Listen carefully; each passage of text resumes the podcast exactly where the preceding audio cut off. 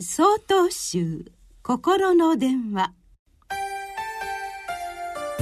今週は「偉大なる魂ガンジーの命日に寄せて」と題して栃木県妙林寺西田正坊さんのお話です。1948年1月30日不服従非暴力主義によってインド建国の父と称えられたマハトマ・ガンジーが78歳の生涯を閉じました。それは自らに弾丸を浴びせた暗殺者にさえ許しを与えての最後でした。日本ではマハトマ・ガンジーと呼び習わされていますがマハーは偉大なトマーは魂の意でマハートマーは偉大なる魂と訳されマハートマ・ガンジーの尊称はインドの優れた詩人タゴールが送ったとも言われています。政治家思想家としてインドを独立に導いたガンジーの教えに7つの社会的罪があります。それは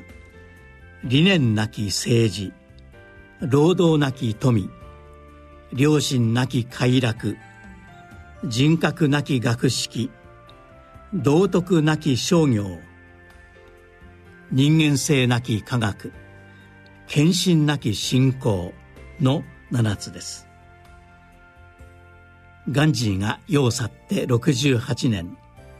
現代社会の様相を7つの社会的罪によって鑑みる時残念ながらこれらの罪が世の中には満ち満ちています。私たちがこれらの社会的活動において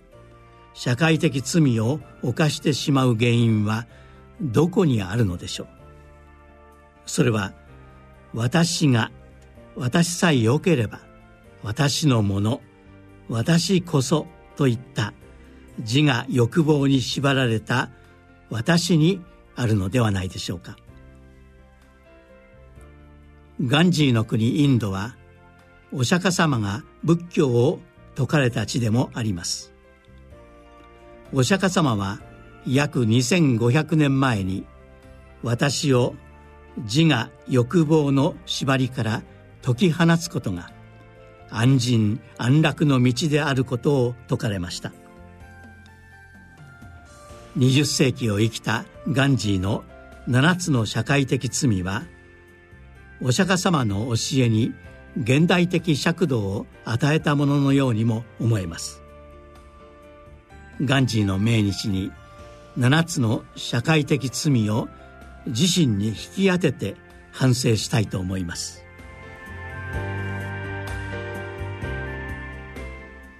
1月26日よりお話が変わります。